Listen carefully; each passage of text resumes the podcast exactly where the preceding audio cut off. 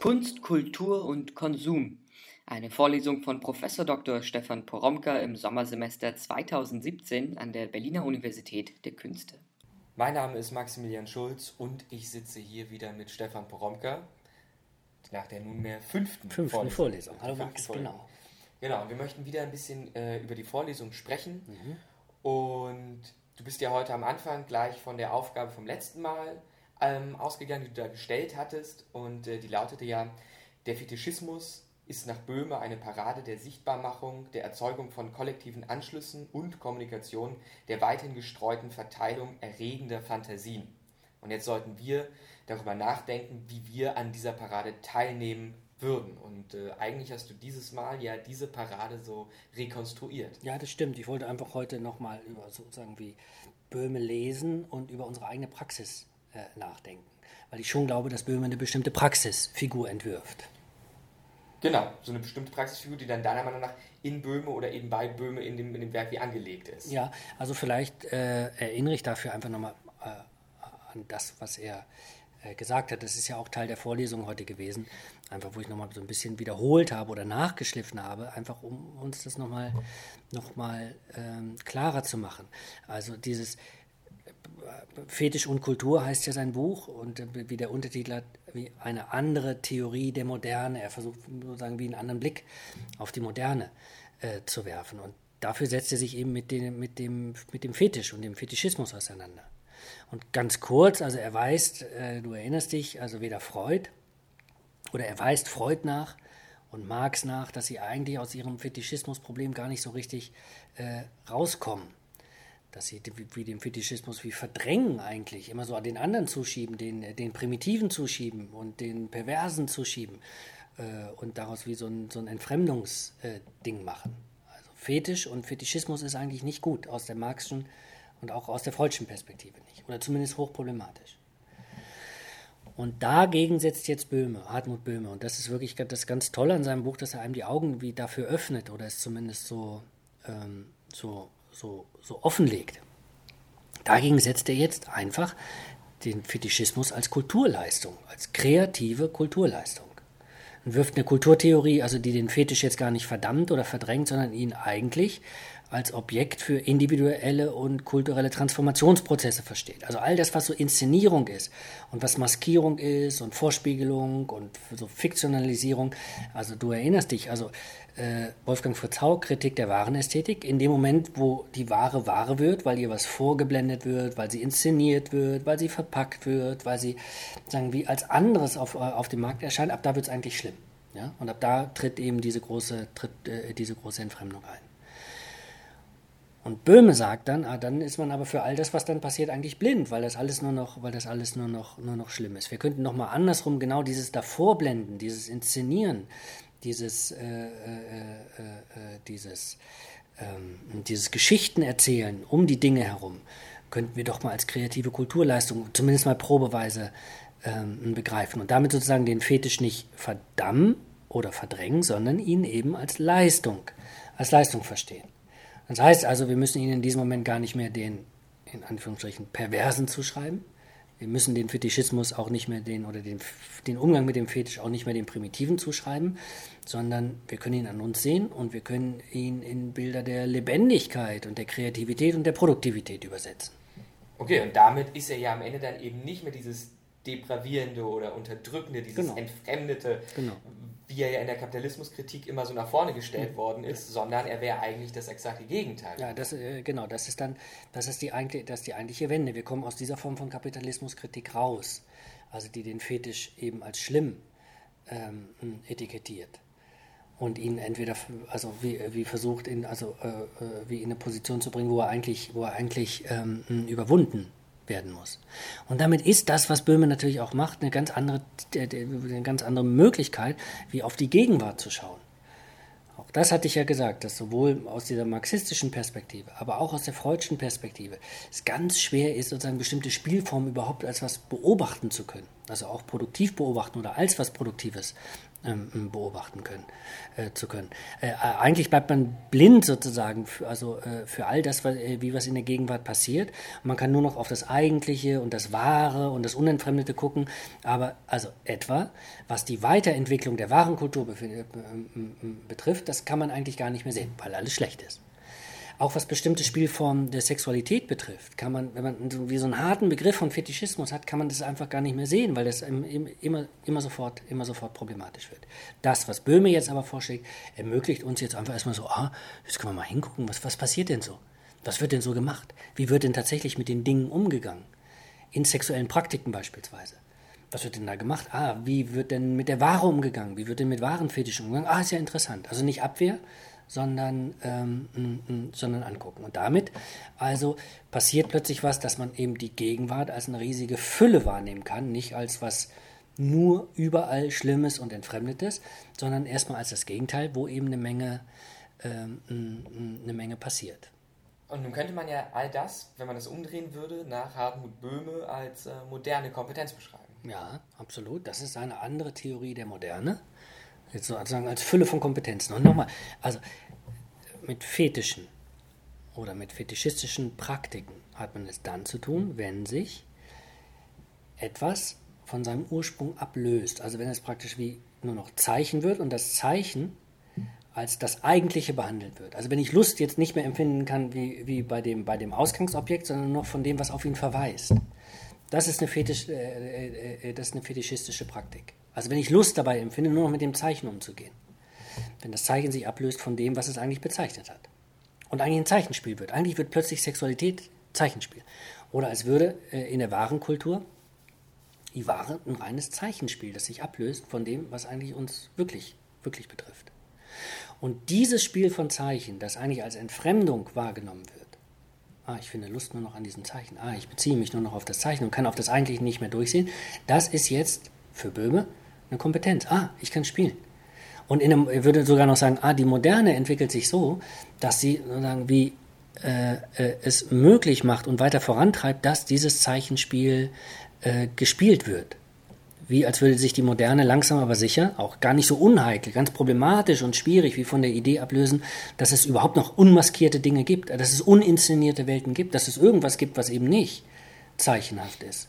Sondern sich jetzt darauf einlässt, immer nur noch Zeichenspiele zu spielen und selbst sowas wie Sexualität als Zeichenspiel zu verstehen oder selbst die eigene Natur nur noch als Zeichenspiel äh, zu verstehen. Und zwar ein, äh, als ein Zeichenspiel, das jetzt so konstruiert ist, dass es eigentlich ziemlich viele Freiräume oder Spielräume lässt, also das hochdynamisch ist vor allen Dingen und in der, in der Moderne inno, dauernd Innovationen fördert äh, äh, weil dauernd wie, wie das Spiel erweitert wird und, und neue Spiele gespielt werden und äh, es die einzig die Voraussetzung hat, die Bereitschaft, dass man mitspielt. Du hast das Ganze ähm, Textur der Moderne genannt. Ja, Textur der Moderne wäre dann einfach, also dieses, diese Zeichen, äh, äh, äh die sich wie vom ursprünglichen wie ab, abgelöst haben und die jetzt wie, nur noch wie aufeinander verweisen, also ohne auf was Ursprüngliches wie zurückzukommen. Also in diesem Spiel sich einfach bewegen. Und Textur würde jetzt einfach heißen, dass ich, dass ich diese Zeichen wie zu einer Art, also jetzt sozusagen wie nur als, äh, äh, als Bild, wie nicht nur zu einem Text verdichten, sondern zu einer Textur, zu einem Gewebe, zu einem Bedeutungsgewebe. Also ein, ein, ein, ein Gewebe, das dauernd seine eigene Bedeutung erzeugt. Max Weber spricht ja auch von dem Bedeutungsgewebe, das Kultur ist, in das wir verstrickt sind und aus dem wir nicht herauskommen. Und an dem wir aber wie dauernd weiter mitstricken. Das wäre das Spiel der Moderne, dass wir in diese Textur, in dieses Bedeutungsgewebe hineingewoben sind und dass wir mitspielen und dass wir diese Spiele auch dann gleichzeitig ähm, variieren. Da kann man jetzt Textur der Moderne nennen. Es gibt auch äh, äh den Ausdruck Signatur der Moderne, also dass diese Art des Zeichenspiels eine Signatur der Moderne ist. Semiosphäre der Moderne hört man manchmal, also weil es sich stärker wie, wie auf die, auf die, auf die ähm, Zeichen bezieht. Äh, Thomas Wegmann hat ein, äh, ist ein Germanist, der ein sehr schönes Buch über, über die ähm, Reklame und die Literatur und die Kunst ähm, in der Moderne äh, bis in die Gegenwart äh, geschrieben hat. Wir verlinken das auch wieder unten in, in, äh, unter der Soundcloud-Datei. Ähm, indem er auch diese Semiosphäre der Moderne anhand der Reklamekultur ganz, ganz schön, ganz schön ähm, eigentlich rekonstruiert hat. Aber klar ist, Textur, Signatur, Semiosphäre oder wie immer, dieser Zeichenraum der Moderne ist einer, der tatsächlich, und dafür öffnet Böhme die Augen, einfach fetischistisch konstruiert ist. Okay. Du hattest dann im Endeffekt ja auch Beispiele nochmal genannt, die mich dann aber eigentlich wieder sehr an ähm, das erinnert haben, was Gernot Böhme, also der, der Bruder von Hartmut Böhme, als ästhetischen Kapitalismus bezeichnet hat. Ja, also ähm, ähm, die Idee des ästhetischen Kapitalismus war ja bei Gernot Böhme, dem Bruder von, von, von, von Hartmut Böhme, ganz richtig, ähm, äh, war ja die Idee, ah, also die gesamte Warenproduktion und auch die Konsumtion löst sich tatsächlich von dem Ding an sich ab und äh, von dem Gebrauchswert und dem, wie ich es benutze oder benutzen oder gebrauchen kann, damit hat das gar nichts mehr zu tun, sondern es gibt nur noch dieses Genießen dieses Spiels der Zeichen eigentlich, also der Inszenierungswert, ne, der löst sich ab von dem Gegenstand. Gegenstand wird völlig uninteressant. Wichtig wird plötzlich die Geschichte, die drumherum gebaut wird. Wichtig wird das Design eigentlich, in, das es, in, dem, es, in, dem, es, in, dem, es, in dem es auftaucht. Ich sagte ja in meiner anderen Vorlesung, es ist für uns ohnehin so schwierig geworden, oder absolut schwierig oder fast unmöglich, überhaupt noch Dinge an sich zu sehen und sie nicht immer schon als Zeichen zu sehen, also für etwas, das sich von anderen Sachen unterscheidet, die auch in der Kultur auftauchen. Also dass eben nicht so ist, wie das, äh, äh, dass dieser Becher nicht so ist wie die anderen Becher, aus denen ich, Becher, aus denen ich getrunken habe. Ah, dass dieser, dieser Computer, äh, mit dem ich jetzt schreibe, ähm, äh, nicht der Computer ist, mit dem ich noch vor zwei Jahren geschrieben habe, oder dass ein neuer Computer kommt, der, der äh, mir nun wieder andere, andere Möglichkeiten bietet. Ich sehe alles, was uns, was, äh, was mich umgibt, sehe ich praktisch nur noch in diesen Kontexten. Sehe ich nur noch in diesem Gewebe, in dieser Textur, in dem sich die Sachen, die da sind, wie gegenseitig Bedeutung verleihen, indem sie sich wie gegenseitig, gegenseitig, gegenseitig beleuchten. Das ist ästhetischer Kapitalismus. Es ist sozusagen wie ihr Inszenierungswert. Es gibt eine, vielleicht irgendwo noch den Gebrauchswert, aber das Wichtigste ist eigentlich dieser, dieser Inszenierungswert. Das Wichtigste ist die Geschichte, die, die, die, die drumherum erzählt wird. Noch mehr, mich interessiert vielleicht auch nur noch diese Geschichte. Ich habe das heute in der Vorlesung nochmal so ein bisschen gezeigt und habe gesagt, ah, weil das ja auch wichtig ist, also jetzt für uns in der Vorlesung ist ja Studium Generale, weil wir so aus allen Studiengängen zusammensitzen. Und ähm, ähm, es gibt Leute, die Produktdesign machen oder die auch Verpackungsdesign machen. Es gibt auch Leute, die geht es um äh, Produktbotschaften oder geht es um Markenentwicklung. Es gibt Leute, die machen, die haben was zu, tun mit, mit Innenarchitektur oder mit, mit natürlich auch mit ähm, Verkaufsraumarchitektur ähm, äh, oder mit Produktinszenierung oder auch mit Stadtraumentwurf. Und ich habe einfach an diesen Sachen nochmal gezeigt, dass innerhalb, innerhalb dieses ästhetischen Kapitalismus, wir könnten das jetzt wie so aufgliedern und all die Studiengänge, die wir haben, äh, auch, auch, hier, auch hier an der Universität, wie, wie so eng führen und sagen, ah, eigentlich sind wir alle beteiligt daran, dieses Spiel der Zeichen wie voranzutreiben. Niemand ist hier noch irgendwo und macht noch irgendwie Seminare, wo über das Eigentliche nachgedacht wird, sondern eigentlich werden hier Spiele ausgebildet. Also die, die äh, äh, tatsächlich in der Lage sind, dieses fetischistische Spiel zu spielen, das äh, eben ästhetischer Kapitalismus heißt. Es hat sich abgelöst von den Dingen an sich und wir überlegen jetzt nur noch, wie die, wie die, ähm, wie die Inszenierungswerte aussehen. Vor allen Dingen habe ich eins gezeigt. Also dass nochmal wir eigentlich, also wie in unserer, in unserer Gegenwart, tatsächlich von dem, was eben dieser ästhetische Kapitalismus ist, wie eingebaut sind, also zugebaut sind einfach. Also dass der urbane Raum, in dem wir uns bewegen, der Stadtraum, eigentlich sozusagen wie komplettiert ist. Also dadurch, dass wir ihn selbst nur noch als Spielraum wahrnehmen, in dem diese Zeichen flottieren, an dem Bedeutungen dauernd erzeugt werden und in, in dem wir selbst an, dieser, ähm, ähm, Bedeutungs, ähm, an diesem Bedeutungsentwurf äh, ähm, teilnehmen. Eigentlich wäre, also auch wenn Böhme davon spricht, also eine andere Theorie der Moderne und er versucht eben dieses fetisch, fetischistische Spiel wie in den Vordergrund zu rücken. In dem Sinne könnte man sagen, dass tatsächlich das also eine Textur oder eine Signatur äh, der Moderne ist, dieses Spiel, weil sie uns eben so total empfängt und um, umfängt und weil sie etwa den Stadtraum, in dem wir uns bewegen, als Lebensraum, als Kulturraum, uns ihn nur noch als solchen wahrnehmen lässt. Und die, wenn man jetzt sozusagen wie auch kulturhistorisch zurückschaut und guckt, ah, wie wurde, wie, wie ist Urbanität, das Explodieren von Urbanität äh, äh Ende des 19. Jahrhunderts und dann im 20. Jahrhundert überhaupt thematisiert worden, dann sieht man, es wird überall auf dieses Spiel der Zeichen hingewiesen. Mal problematisch, ja, mal, mal ganz emphatisch, ähm, ähm, aber es wird immer deutlich, dass, es wie, dass wir es mit der Dynamisierung von Zeichenspielen zu tun haben. Okay, das ist in dem Zusammenhang ja auch ein Bild von Nicholas Braun noch gezeigt. Mhm, mh. wir haben das verlinkt und man kann das ja anklicken mhm. und man wird das ja dann auch sehen können, wenn man es sich angeklickt hat. Ähm, und du hast in der Vorlesung gesagt, dass dieses Bild äh, die Topoi der Urbanität zusammenfasst, die ja im Grunde wie Topoi der Moderne sind. Mhm. Also ähm, ähm, äh, Nikolaus Braun gehört jetzt nicht zu den, wie soll ich jetzt sagen, zu den top gefeierten Künstlern der, wie, der, wie der ähm, klassischen Moderne. Ich habe das Bild, das ist eine, also Berliner Straßenszene heißt das, äh, nur deswegen rausgesucht, weil man so zwei, drei Sachen eigentlich ganz gut an ihnen zeigen kann. Das ist von 1921 und geht jetzt sozusagen wie genau in diesen, äh, äh, auf diesen äh, in diesen Zeitraum zurück, in dem sozusagen wie diese Urbanität explodiert und wo das Zeichenspiel auch explodiert. Und wir können auf dieses Bild gucken und vielleicht, ich rede ein bisschen langsamer, weil man, wenn man jetzt das hört, kann man bei Google eingeben, Nikolaus Braun, Berliner Straßenszene und dann wird man sehen, dann wird es, dann, ähm, dann wird es aufgelistet. Und dann kann man es anklicken. Also an dem Bild kann man am ehesten sehen, also dass wir es hier tatsächlich mit diesen, mit diesen, mit, äh, äh, eigentlich mit einem völlig geschlossenen Raum zu tun haben.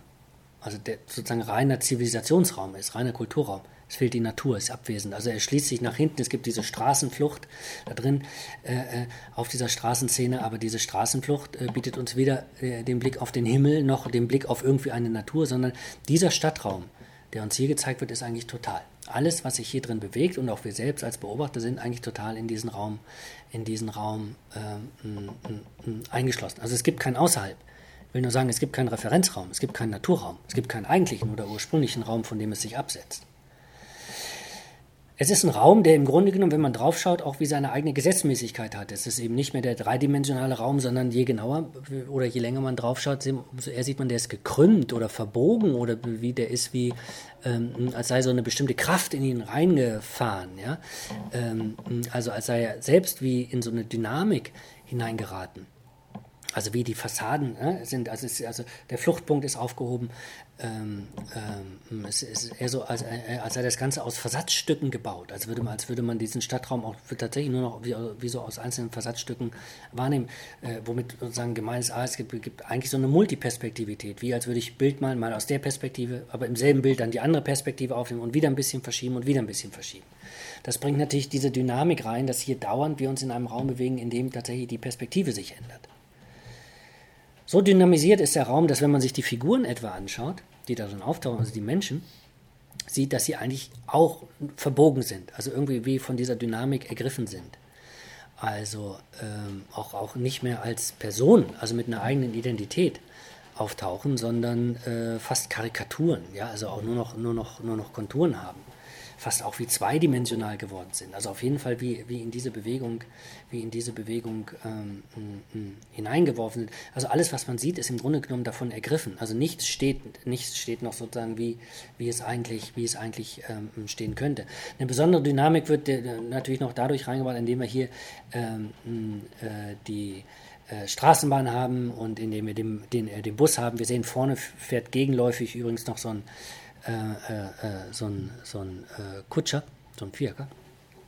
Ähm, aber auch eines der letzten Pferde. Wahrscheinlich ist das noch das Letzte, was uns an Natur erinnert. Und natürlich noch die Schweinehälften, die da äh, in den Fleischwaren, den Fleischwarenladen sind. Also da sieht man auch, also wir haben es hier tatsächlich zu tun mit der, mit, mit, der explodierenden Stadt, in die diese Dynamik natürlich auch durch diese neuen, durch diese neuen Fortbewegungsmöglichkeiten ähm, hineingeraten sind.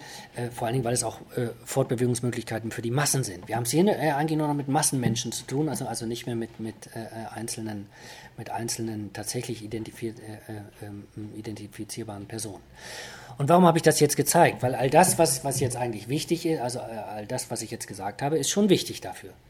Dieser Raum ist nämlich jetzt dieser geschlossene Raum, der, der, der diese Dynamik hat und der so verbogen ist und der seine eigenen Gesetzmäßigkeiten ähm, einbringt und der weg ist vom Ursprungsraum, der den Referenzraum auch eigentlich, eigentlich verloren hat, der ist jetzt ein Raum, der sozusagen wie bestückt ist mit Läden, äh, mit Waren, äh, mit Produktinszenierungen, äh, mit, mit, mit kleinen Erzählungen und, und ähm, Verweisen. Also hier taucht sozusagen wie die Reklame auf, als das, was wie auf das Bild draufgeschrieben ist, aber gleichzeitig in das Bild hineingeschrieben ist. Also man sieht jetzt plötzlich eigentlich aus der Perspektive von Böhme, haben wir es hier mit einem Fetischraum zu tun. Wir als seien das wie so Fetischstudios, ja, also diese die Läden in den einzelnen, äh, auf den einzelnen Kacheln sehen auch wie so Fetischstudios aus, in denen immer ein anderer Fetisch äh, wie, wie vorgebracht wird. Interessanterweise sehen wir auch oben, wo es um, ähm, um das Schuhwarenhaus geht, äh, sehen wir sehen wir, wie einer Frau wie einer sich vor, den, vor dem Schuh dieser rot gekleideten Frau ver, ähm, verneigt, wie als sei es noch eine alte Szene, die, die, die wiederholt wird aus der Venus im Pelz, ja, also wo, wo, der, äh, wo es eigentlich um den, um den, um den, um den, um den Schuhfetisch geht. Je, je länger man also drauf schaut, umso eher sieht man, dass dieser geschlossene Raum tatsächlich ein Spielraum ist, in dem plötzlich wie ähm, äh, nur noch Zeichen auftauchen, nur noch Verweise auf was anderes, keine Ruhe mehr drin ist, sondern nur noch diese, äh, diese Dynamik der Weiterentwicklung.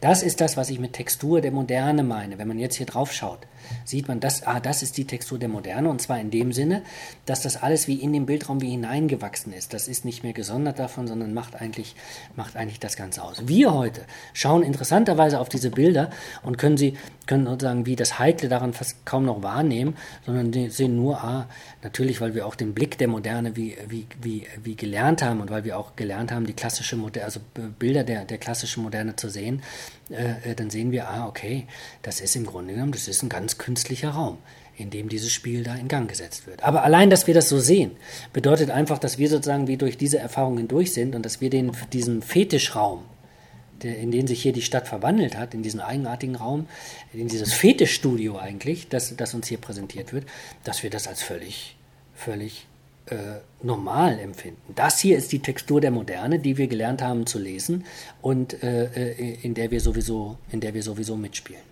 Du hast nun aber auch gesagt, dass es so eine Art Textur auch in der Postmoderne gibt. Ja, ähm, also wobei jetzt der Unterschied zwischen der Moderne und der Postmoderne wäre, ganz simpel gesagt, dass ähm, sich also diese Idee von dem Spiel der Zeichen, das sich abgelöst hat von den Ursprüngen, nicht, nicht ändert. Nicht ändert. Damit arbeitet die Postmoderne genauso wie, äh, wie, die, wie, die, äh, äh, wie die Moderne. Nur wird in der Postmoderne die Spielhaftigkeit des Spiels selbst noch weiter in den Vordergrund gerückt. Also es wird gar nicht versteckt. Es wird gar nicht der Versuch gemacht zu verstecken, ähm, dass es mit dem Eigentlichen gar nichts mehr zu tun hat. Es wird auch keine Sehnsucht mehr thematisiert nach dem, was der, was der Ursprung sein könnte oder das eigentliche Ding oder wie auch immer. Das finden wir ja noch sehr stark in der Moderne, dass immer wieder diese Fantasien doch noch auftauchen. Ah, wir könnten zurück, wir könnten diesen Zivilisationsraum oder wie diesen Kulturraum doch noch durchbrechen und wieder in eigentliche Zustände hineinkommen. Das löst sich in der Postmoderne auf und jetzt wird sozusagen die Lust an diesem Zeichenspielen nach vorne gebracht. Sowohl was die Architektur betrifft, aber auch was, was Stadtplanungen betrifft aber auch was den Umgang mit Produkten betrifft, was Wareninszenierung betrifft, was, ähm, ähm, was, was, die, äh, was die Geschichten betrifft, die äh, um, um die Waren herum erzählt werden. Immer deutlicher wird rausgestellt von, ah, es ist nur ein Spiel. Also wie äh, äh und das äh, und im Grunde genommen ist es eher das, was, Gern, was Gernot Böhme auch so ähm, am ästhetischen Kapitalismus äh, rausgestellt hat, was eben dann sehr viel mit der Postmoderne nochmal stärker zu tun hat, nämlich dieses, ah, wir genießen also eigentlich nur noch dieses Spiel der Spiele, ohne jetzt noch aufs eigentliche, ähm, aufs eigentliche durchbrechen zu wollen. Und wenn man so will, wäre das doch dann eigentlich diese, die Parade der Fetische, von der Hartmut Böhme dann wiederum geschlossen hat. Genau, äh, also das ist ja die, äh, das ist ja meine Aufgabe gewesen. Also das, das ist ja die Frage gewesen. Also wo seid ihr angeschlossen an diese größeren Ströme eigentlich, äh, die die Kultur produziert, also in denen Fetische wie hergestellt werden und zwar dadurch, dass sie zu Relais werden, über die über die äh, äh, man sich weiterentwickeln kann, über die sich die über die sich die Kultur auch transformieren kann. Man könnte den Stadtraum ist jetzt eigentlich, eigentlich ist der Stadtraum, in dem wir uns bewegen, das ist die Parade. Das ist diese Totalparade, in der wir uns bewegen und in der wir uns auch gern bewegen. Deswegen wohnen wir nicht in kleinen Städten, deswegen wohnen wir auch nicht auf dem Land. Äh, vielleicht haben wir manchmal die Fantasie, dass wir wie zurückziehen würden, aber eigentlich bewegen wir uns in diesem Stadtraum so, dass wir dieses Spiel der Zeichen spielen, dass wir dauernd wie die, die Bedeutungserzeugung verfolgen und dass wir selbst die Hoffnung haben oder den Wunsch haben, an dieser Bedeutungserzeugung teilzunehmen. Ich glaube ja, dass gerade äh, sicher, sicher so, dass all, die Leute, die hier an, der, an so einer Universität der Künste landen, eigentlich, eigentlich Leute sind, die dieses Spiel forcieren wollen. Ja, die Spielprofis werden wollen, die selbst Sachen in dieses Spiel, in dieses Spiel einspeisen wollen. Ähm, also von daher äh, ist sozusagen all das, was ich vorgeführt habe, oder auch was man jetzt nochmal an dem Bild äh, von dem Braun sieht, eigentlich das ist so, daran sind wir angeschlossen. Da sind wir drin. Damit arbeiten wir eigentlich. Okay, und das wäre dann im Endeffekt ja auch der Umgang, den Böhme uns empfiehlt, oder? Ja, auf, auf jeden Fall muss man jetzt sagen, also Böhme, äh, äh, äh Hartmut Böhme sagt jetzt, sagt jetzt, ah, okay, das ist so und wir sind daran angeschlossen. Also äh, vielleicht sollten wir weniger auf diese Entfremdungstheorien setzen, als auf diese Theorien, die wir die, den Fetisch irgendwie produktiv besetzen oder kreativ besetzen. Und eigentlich würde er ja ohnehin davon ausgehen, dass wir längst Leute sind oder dass wir, dass, dass wir so formiert sind, in, also durch die Kultur auch so formiert sind, dass wir ohnehin äh, äh viel eher auf das, auf, das Spiel, auf das Spiel eingestellt sind. Und in dem Sinne würde jetzt eben, also Böhme beschreibt es einerseits, also wie es eigentlich läuft, und andererseits kann man eben auch ablesen, dass er uns sagt, ah, es gibt einen bestimmten einen guten Umgang mit dem, was Fetische sind. Und du erinnerst dich, dass ich mal gefragt habe, ah, wie, wie könnten wir eigentlich in ökonomisierten Kontexten uns bewegen? Und da, glaube ich, gibt eben Hartmut Böhme eine, äh, eine ganz konkrete Antwort, weil er uns sagt, ah, ökonomisierte Kontexte, das heißt ja, wir bewegen uns drin, ist ja klar. Das ist das, was eben den ästhetischen Kapitalismus ausmacht. Und in diesem ästhetischen Kapitalismus sollten wir mit den Fetischen eigentlich, wir sollten den Fetisch nicht abwehren, das ist die erste wichtige Botschaft. Und das zweite ist, wir sollten anfangen, mit ihnen zu arbeiten.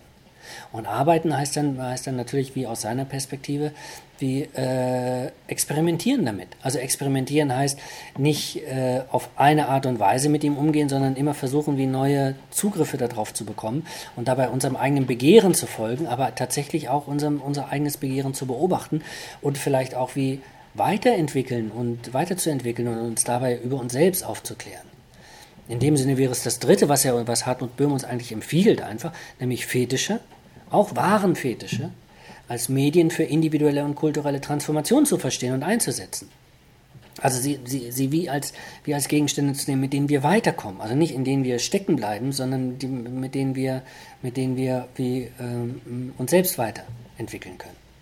Also ist das, wenn man das jetzt formelhaft fassen würde, müsste man sagen, also es geht, er sagt eben, ah, äh, Fetisch bloß nicht abwehren und bloß nicht verdrängen, sondern eben mit Experiment und äh, also äh, experimentell dran gehen und sozusagen wie, wie, wie das, wie das ähm, Transformative daran sehen. Das ist, das ist ganz konkret, ganz konkret, weil es was, was Lebenspraktisches ist, ja, und auch was wie, wie ein ästhetisches Programm ist. Das heißt, so mit Dingen umzugehen, nämlich Spielraum reinzukriegen, vor allen Dingen dort, wo sie anfangen, einen zu greifen vielleicht und zu umgreifen, ja oder dort, wo sie einfach zu weit von einem, von einem weg sind. Das heißt, sozusagen wie in Spiele einzutreten. Okay, so viel dann erstmal. Erst nochmal zu, zu, zu Böhme. Denn du bist ganz zum Schluss ja dann doch nochmal auf Marx und auch auf Freud gekommen. Und es passt dir dazu, ne, ich habe ja schon mal darauf hingewiesen, dass du immer wieder so eine so Drehungen in der, in der Vorlesung hast und mhm. dann heute eben auch wieder so eine Drehung, denn ganz zum Schluss hast du uns ja, nachdem du sie vorher, also abserviert hast irgendwie, Freud und Marx dann doch nochmal empfohlen. Aber warum? Mhm. Reicht Böhme mhm. denn eigentlich nicht? Ja, also das war jetzt immer so, ich habe jetzt sozusagen wie in, in, in, in, der Erzählung der Vorlesung habe ich Böhme jetzt so eingesetzt gegen, gegen Freud und gegen Marx ne, mhm. und gesagt, ah, die blockieren uns eigentlich. Ne, und eigentlich eröffnet er uns einen ganz anderen Blick darauf. Ähm, man muss jetzt aber aufpassen.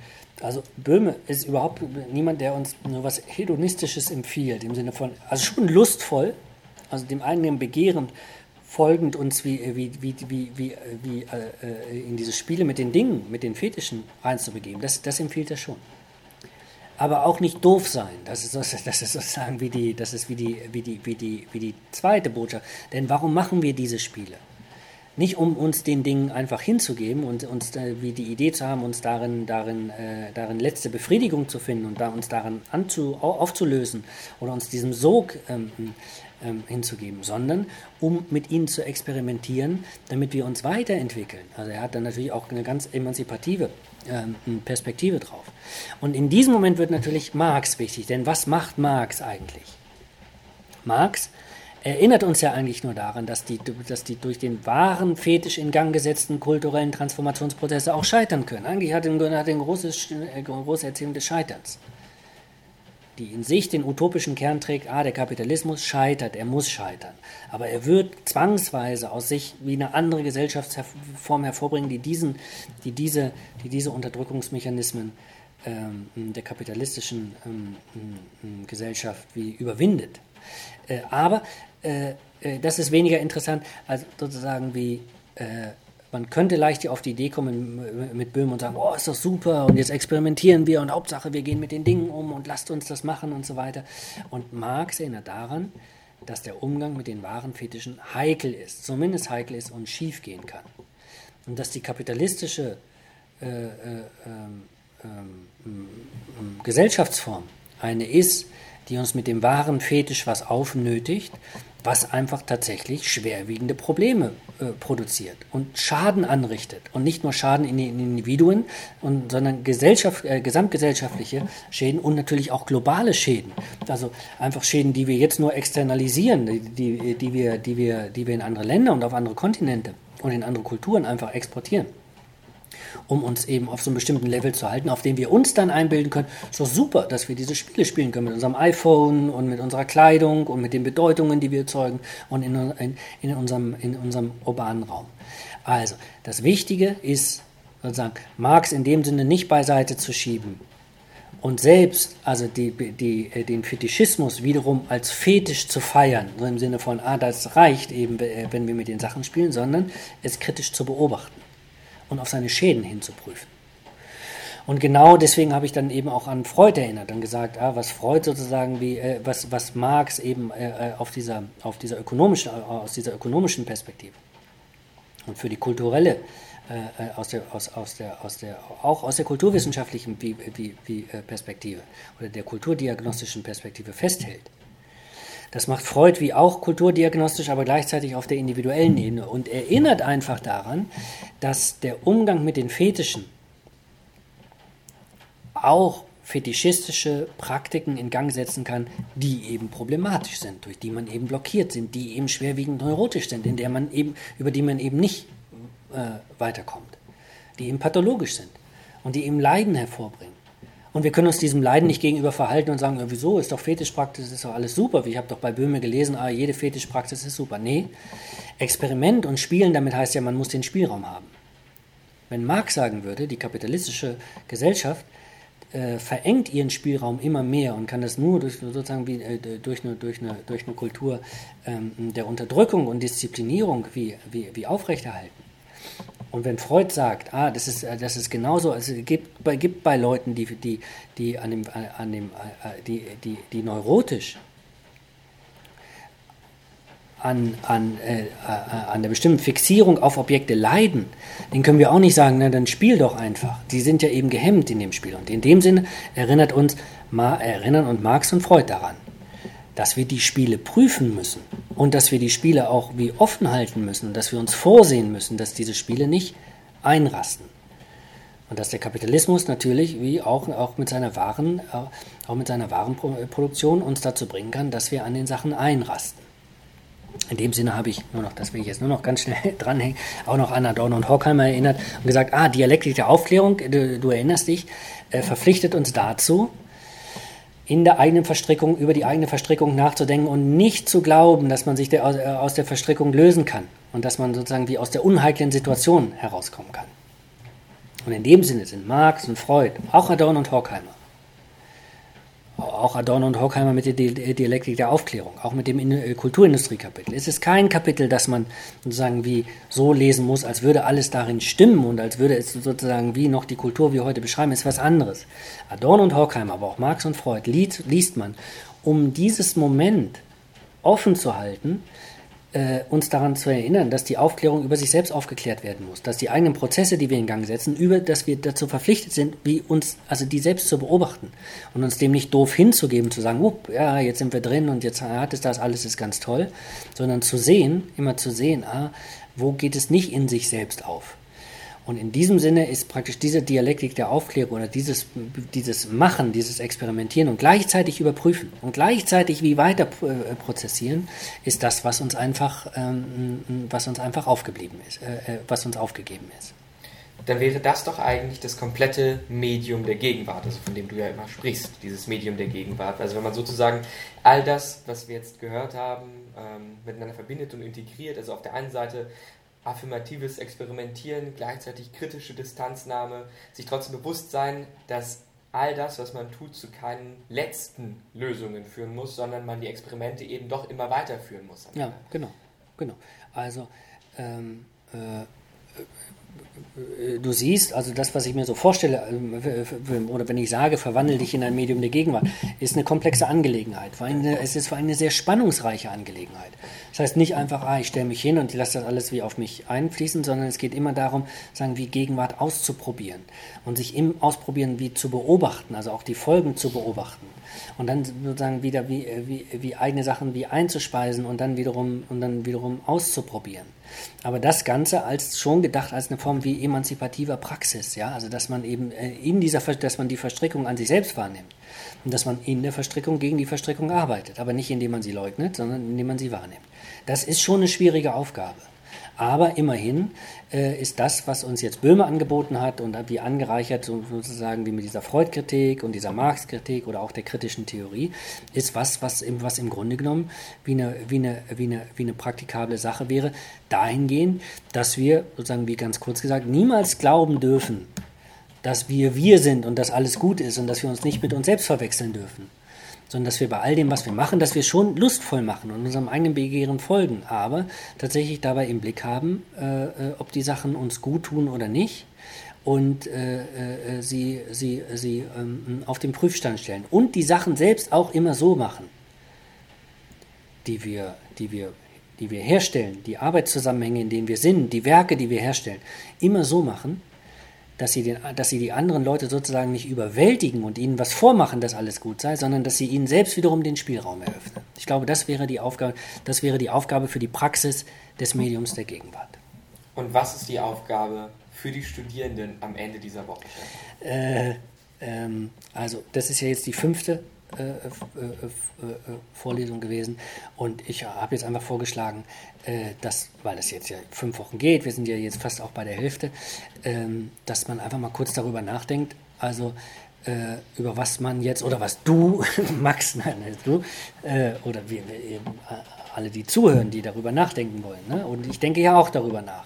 Aber du, Max, ne? ich rede ja mit dir. Also über, also, über was du jetzt eigentlich im Zusammenhang mit dem, was du gehört hast, und gesehen hast und auch schon geschrieben hast, wie in der Vorlesung, in der Auseinandersetzung eben mit dieser wahren Kultur, an deren Anfang äh, die Frage stand, ah, wie gehst du eigentlich in diesen ökonomisierten Kontexten damit um? Wie denkst du jetzt darüber nach? Also gibt es neue Gedanken, die aufgetaucht sind? Hast du neue Sachen gesehen? Hast du was anderes gesehen? Hängst du immer noch auf, sozusagen wie auf diesen alten Ideen fest? Ich weiß es einfach nicht. Aber jetzt wäre mal die Möglichkeit, nach diesen fünf Wochen sich das nochmal noch mal kurz durch den Kopf gehen zu lassen und nochmal den Stand der Dinge zu notieren, äh, äh, an dem man jetzt je selbst angekommen ist und von dem man jetzt aus einfach weiter äh, in die Vorlesung kommt. Wunderbar, und in die Vorlesung kommen wir dann nächste Woche wieder. Genau, ja, freue ich mich. Sehr schön. Ne? Bis also, dann. bis dann, Max. Kunst, Kultur und Konsum. Eine Vorlesung von Prof. Dr. Stefan Poromka im Sommersemester 2017 an der Berliner Universität der Künste.